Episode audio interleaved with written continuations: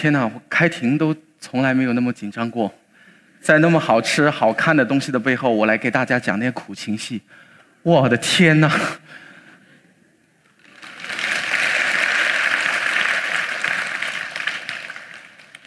大家好，我呢叫唐帅，呃，我是一名律师，而我跟其他律师不一样的地方在于，我被社会上的大众。冠予了手语律师这个名称。今天呢，我要想来给大家讲的就是一个被我们这个社会所遗忘的群体，他们呢就是聋哑人。很多人都要问：聋哑人多吗？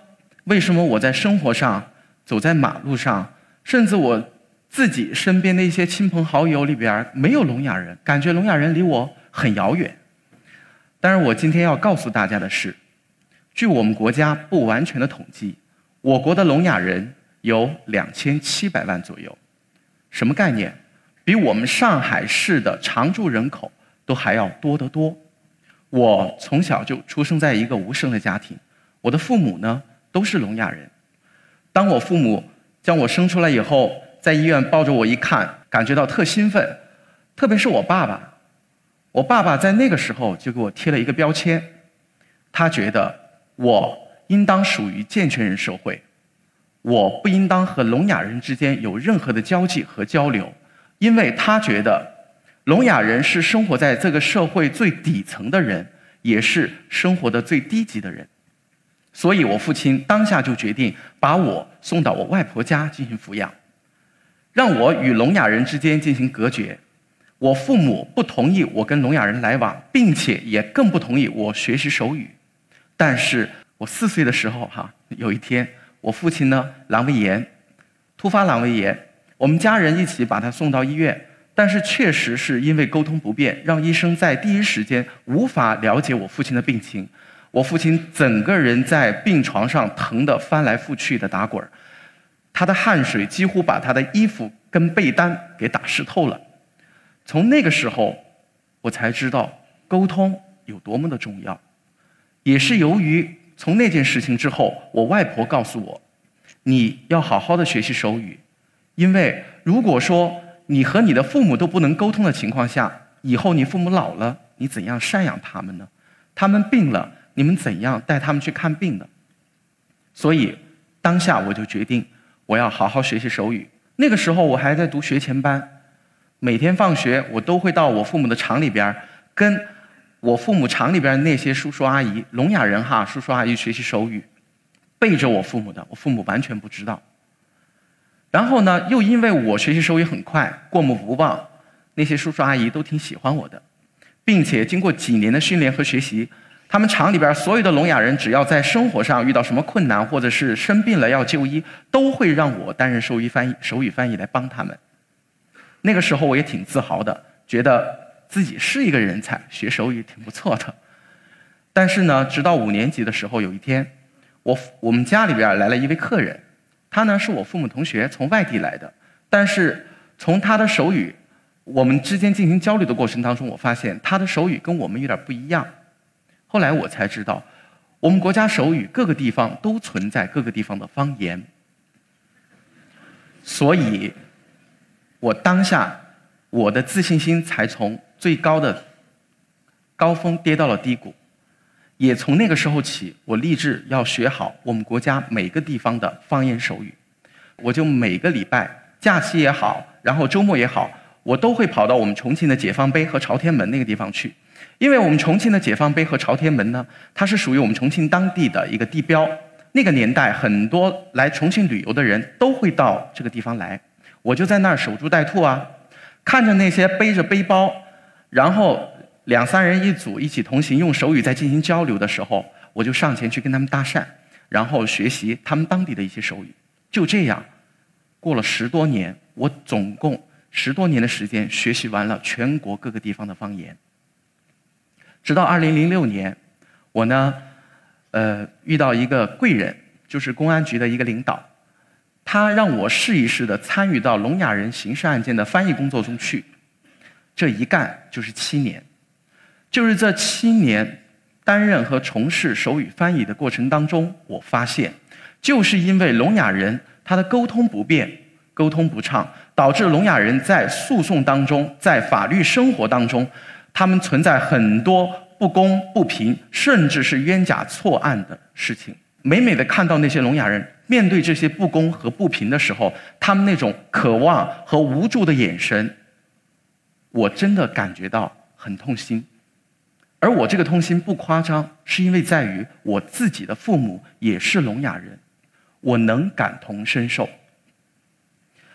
并且换一句最俗的语言，我们大家平时在生活上都听见过，什么叫“哑巴吃黄连，有苦说不出”。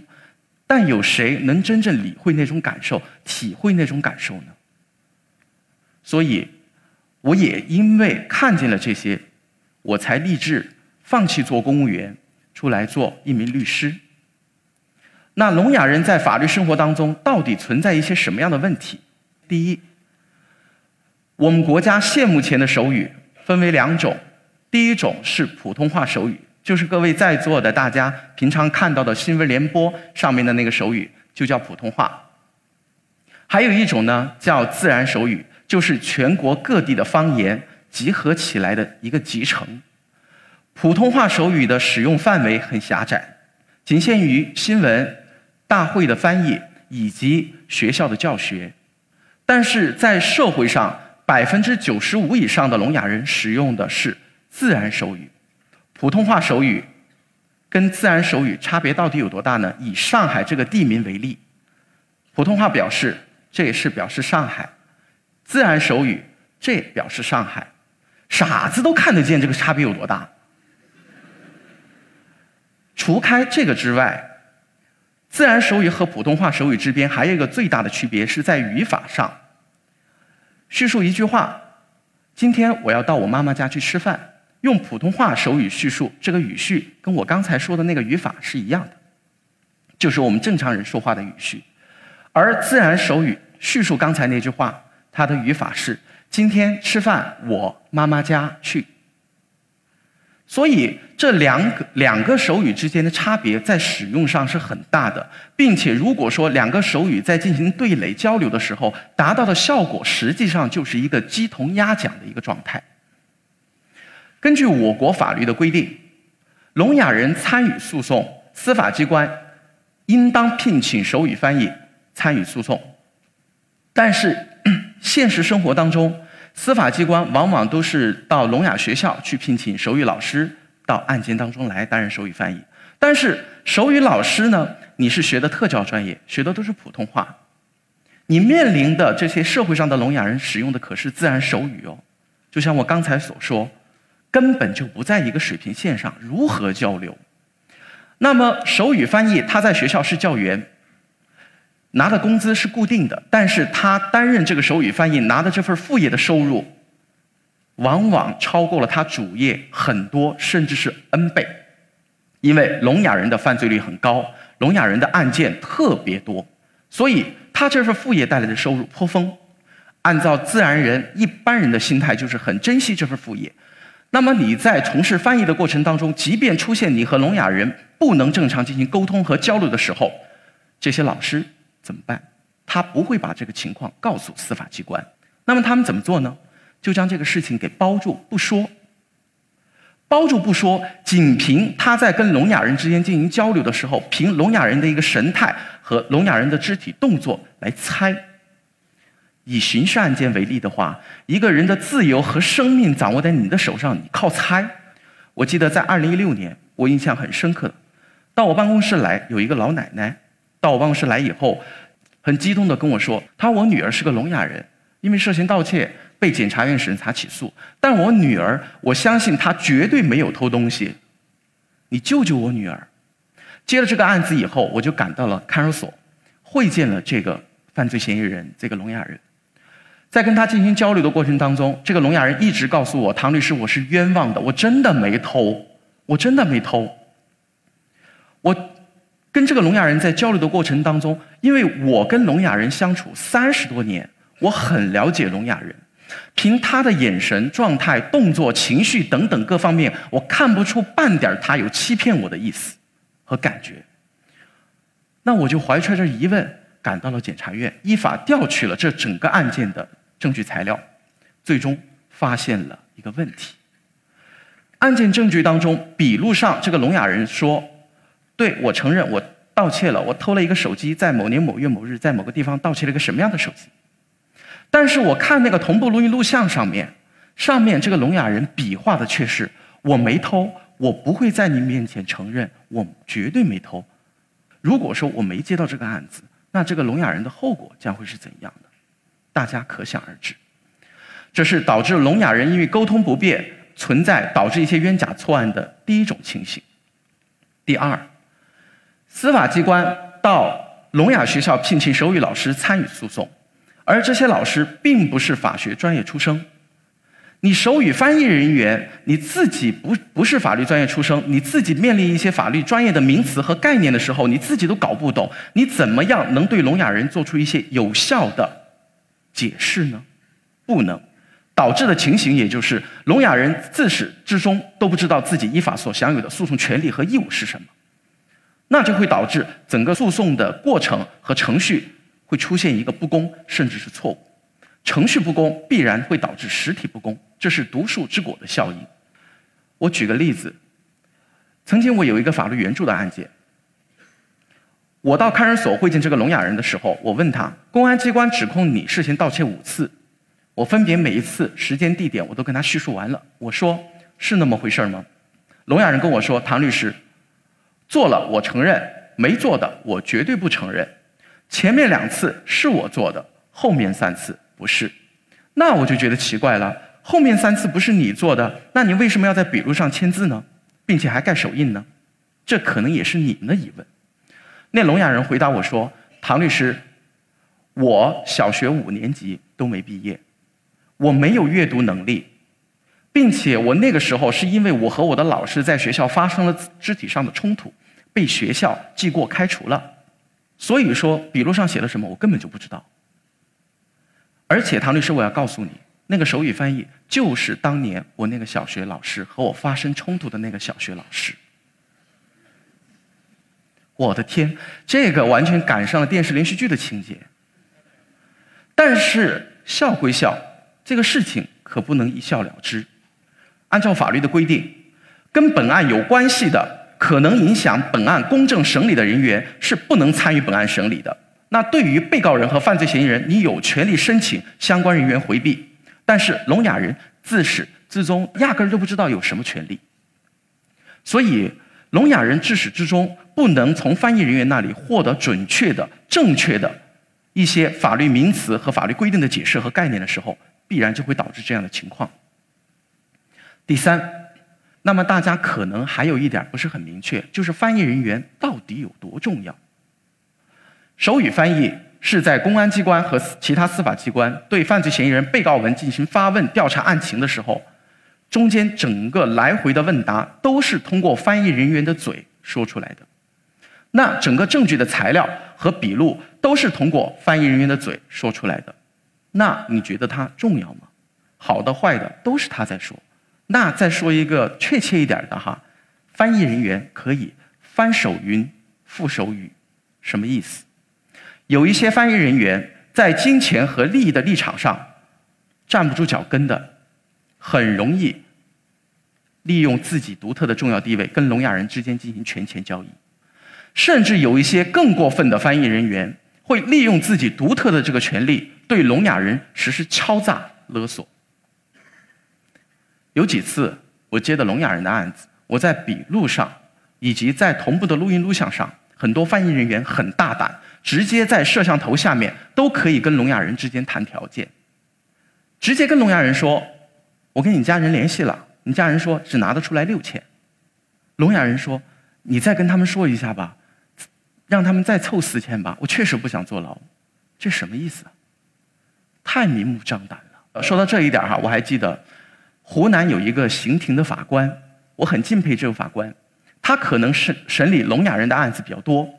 他有一次在百度上剖了一篇他自己所书写的文章，文章上内容我就不赘述了，中间有一句话，他说：“聋哑人刑事案件，现如今。”真正这个案件的审判者不是法官，不是律师，也不是检察官，是手语翻译人员。我觉得这句话足以让我们大家深思。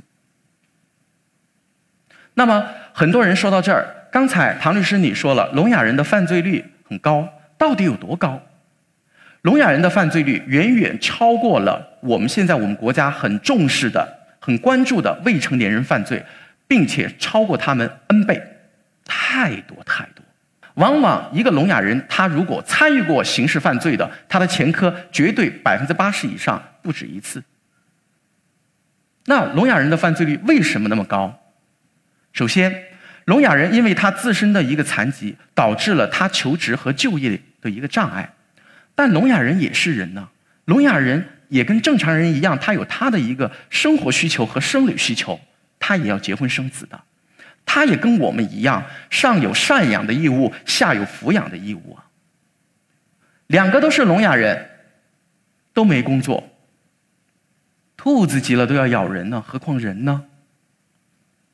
所以，这客观的一个原因，加上聋哑人他本身法律意识很淡薄，淡薄到什么程度？相当于我们国家七八十年代社会公民的那种法律意识。举个例子，很多聋全国的聋哑人在线上和线下经常向我提起一些法律咨询。有些人问唐律师：法官、检察官和律师到底是干什么的？他们有什么区别？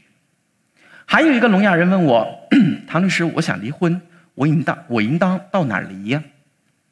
对于这个问题还有续集呢。我问他：“那奇怪了，你离婚不知道那嗯到哪里到哪儿离？你结婚上哪儿结的呀？”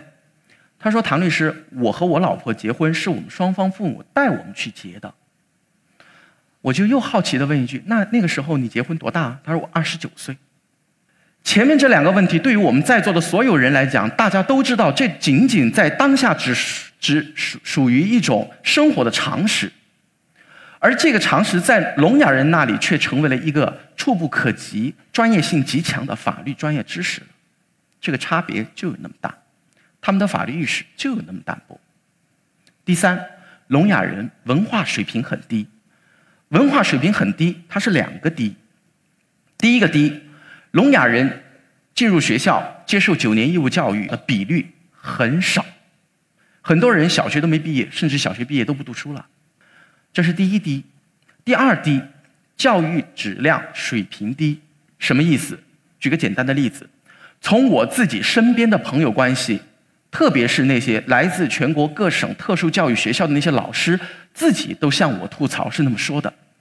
现在我们学校那些聋哑人，初中毕业了以后。他的文化水平仅仅相当于健全人小学三年级水平，所以综合以上三点，聋哑人犯罪率很高。那么归根结底，要挽救这一批人，提高他们法律意识才是最重要的。那现目前谁能够对聋哑人进行有效普法呢？谁能做到呢？说到这儿，肯定有人说：“嗯，不对，唐律师，我们就经常给聋哑人普法。”我就问了：“你们是怎么样普的呢？”我们会聘请当地有名的法官、律师，然后开设课堂，然后从聋哑学校聘请手语老师进行同声翻译。这种形式能够有效普法吗？绝对不可能做到。为什么？因为我刚才说了，聋哑学校的老师他的手语跟社会聋人存在偌大的差别，你翻译有用吗？第二，你聋哑学校老师并非法学专业出身，对于上面的律师也好、法官也好，在上面夸夸的讲一些法律专业的概念呐、案例呀，你自己都听不懂，你还翻译个屁嘞！第二，所谓的教学教学，老师在教育自己学生之前，是否是要对自己的学生进行一个摸底的排查，掌握自己学生他处于一个什么样的水平和状态，然后进行因材施教？你一般的法官或者一般的律师。对聋哑人不了解情况之下，你不知道聋哑人他的一个水平和状态在哪个层次，你不可能因材施教的对其做得出一个有效的普法课件。所以说，这种方式进行普法效果很差。说到这儿，我们为了给聋哑人普法，我们就自己呢创办了一个手把手吃糖的一个普法栏目。为什么我会第一期做唐氏骗局这个概念？就是因为我在今年接到了一件震惊全国的，也可以说是有史以来影响力最恶劣的一个案件，就是全国有数十万的聋哑人被集资诈骗，专门针对聋哑人进行诈骗。聋哑人思想意识很淡薄，就像我刚才说，法律意识很低。按我们正常人来讲，如果让你投资，各位投资五千块钱，我一个月给你利息五千一百七，你干吗？大家都知道根本就不可能，你投资回报率百分之一百以上，哪来的那么大的好事儿？但是这个在聋哑人当中却成为了理所当然，才会让数十万的聋哑人上当受骗。所以我才制作了这第一期的《手把手吃糖》，是以庞氏骗局为内容。当时做这个的时候，我也想不到一播出会引起，特别是国际上的一些媒体的关注，也引起了社会一个比较大的反响。当时我还记得，我有一些同学给我打电话，学导演专业的呀，学美工专业的，给我打电话说：“哎，帅呀，你那个视频可能犯了我们一个大忌哦。”我说：“什么大忌啊？你看啊。”你那个视频当中，左边一个你，右边一个你，两个你，中间那个空白的内容你还不让它空了，然后你中间还用一些卡通的插画植入当中，会让人造成一种视觉错乱的现象，难道你不知道吗？我说我又不是傻子，我肯定知道啊，但是我为什么还要那么做呢？原因很简单，聋哑人的法律意识太低了。他们仅仅相当于未成年人的水平一样，我只有用这种卡通插画的形式，才能把他们进行一个有效的代入，才能配合这个所谓的自然手语同声翻译，让他们才能真正的看得懂、领会到中间的法律知识。当然，话又说回来，我一个人不可能应对全国两千七百万聋哑人。那很多人问。那唐律师，我们全国到底有多少个手语律师？我现在很负责任的回答大家，对不起，我不知道。但是现目前来讲，没有人报出哪些人是，没有。我们国家三十多万律师，三十多万当中，除了我自己现在不要脸的站出来了，其他的现在不知道。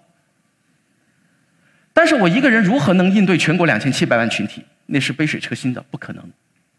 所以，为了有效的服务于聋人。为了服务有效的服务于不在重庆范围内的一些聋人，我们呢线上制作了这个呃帮众法律服务微信公众号，它是那个帮众律师 APP 演变而来的。当时我做那 APP，功能很简单，就是一个文字解答，一问一答。后来我发现聋哑人他的文化水平确实很低，通过文字进行解答一来一回，他们没有那个阅读能力，理解不到，所以效果很差。再加上，那个 A P P 运行了一年零七个月，对于聋哑人是全免费的。但是我的后台制作团队以及我后台的一个律师团队不是免费的，我挣钱也不易。我坚持一年零七个月之后，我坚持不了了。所以，为了有效给聋哑人进行有效的普法，甚至是提供法律咨询和服务，我们在以前那个文字解答那个弊端的基础上进行了改良。现在制作了这个微信公众号“帮众法律服务”微信公众号，那么它呢是线上进行视频一对一的法律咨询和解答，很直观，用手语让聋哑人就会明白、看得懂。而且为了让这个平台和后面的团队能够运行下去，这个公众号开始收费了。但是收费怎么收费的呢？按照我们重庆市司法局的规定，律师向当事人提供法律咨询。收费标准是每小时两百到两千元人民币，但是我们这个为了帮助聋哑人，只算成本费，两个小时三十九块九。所以，谢谢。现目前这款帮众法律服务微信公众号上线以后，确实很爆，爆掉了。全国那么多聋哑人排着队的在上面，每天我们的手机就是不停的当当当。但利用了互联网是一方面，但是我一个人也不可能做到啊。那我必须要扩充自己的团队。最开始我为了建立自己的团队，我把我们所里边那些律师啊、实习律师啊，全部一帮人全部拉去学习手语。但是经过几个月、近半年的时间来，我一检验一看，我的妈呀，钱花了不说，一点用没有，完全不能交流。那怎么办呢？我觉得只有聋哑人。本身因为只有聋哑人才了解聋哑人想要什么，聋哑人才了解聋哑人他自己现目前的一个状态、现象、水平、环境等等是什么。我就向全国各个高校发布了聋哑人招聘启事，从近百个聋哑人当中，我挑选出了五个聋哑人，组成了一个团队，然后对他们进行为期一年的魔鬼式训练以及法律知识的一个灌输。事实证明，聋哑人学法律是可行的，他们是学得懂的。这五个聋哑人这一年当中，配合我，协助我。通过互联网线上线下给聋哑人进行法律服务以及平常的普法，他们起了莫大的作用。这是第一点。第二点，这五个聋哑人也报考了今年的司法考试。你们听过聋哑人考司法考试的吗？没有吧？那如果说这五个聋哑人在今年的司法考试当中，哪怕就有一个人过线了，他将会成为我们新中国前无古人第一个聋哑人律师。那很多人要问呢，唐律师，你为了给聋哑人服务，去培养聋哑人做律师，他即便做了律师了，在法庭上他也听不到法官说的是啥，有有有屁用啊？不，我招的这五个聋哑人是有特色的，什么特色？他们代表了两类两类群体。这五个人当中，其中三个戴上助听器是有一定语言听力能力的，并且平常他们是有一定的语言表达能力的。准确来说，他们就是属于健全人和聋人那个中间界限当中的人，他们成为律师是最好的服务者。剩下的两位呢，是精通普通话手语和自然手语的，所以我这个团队是精了又精。综上这一些，就是我们这个律师团队为全国的聋哑人群体现目前所做的一些事情。说到这一点，我也想吐个槽。自从今年的四月份到现在，我总共接受了三百多家媒体的采访，而每一次采访我说的话都是同样的话。其实我内心里边是很痛苦的，不信你试试，同样的话你说三百遍。但是，一这些记者反复都要问唐律师：“你成为网红以后与生活上有什么区别？”首先，第一，我要纠正一点，我不喜欢“网红”这个头衔和名称。第二。我更不喜欢出名，但很多人好奇的就是说，你不愿意出名，那平平的你还接受媒体采访，你还参加这个活动那个活动，你今天还讲讲一席话，那你不是自己搬石头砸自己的脚吗？不是，其实这个并不矛盾。我愿意痛苦的同样的话说三百遍，愿意接受每个媒体的采访，各级媒体的采访，不是因为我想出名。而是因为我要抓住每一个机会，将聋哑人的一个现状披露于世，让社会上所有的人关注到这个被遗忘的群体。除此之外，谢谢。除此之外，我还想通过我自身以及我做的一些事情，能够勾引到大家，能够勾引到社会上的一些有志之士加入到我们这个团体当中来。我们大家群体群力。为聋哑人这个团体解决他们的困难，做出一定的贡献，让我这个唯一以后终将不再成为唯一。谢谢。